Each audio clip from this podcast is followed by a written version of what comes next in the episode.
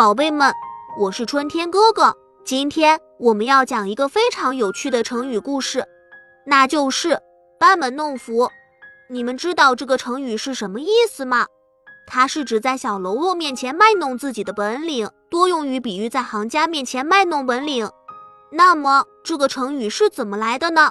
很久很久以前，有一位名叫班的小工匠，他非常喜欢制作斧头。他的斧头不仅外形美观，而且非常锋利。班经常拿着他的斧头在村子里炫耀，吸引了很多人的注意。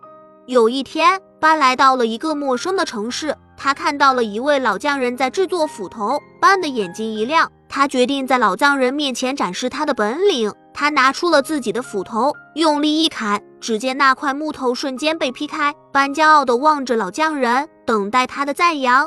然而，老匠人并没有夸奖班，反而摇了摇头说：“你这斧头做的太重了，用起来很费力，而且你的斧刃也不够锋利。”班听后非常惊讶，他没想到老匠人的评价如此之低。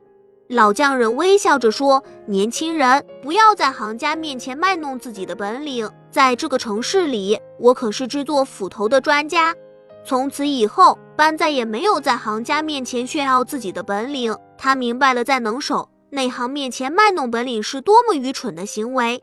这个故事告诉我们，不要在行家面前卖弄自己的本领。我们要谦虚谨慎的学习，不断提升自己的能力。好了，宝贝们，这期的故事讲完了。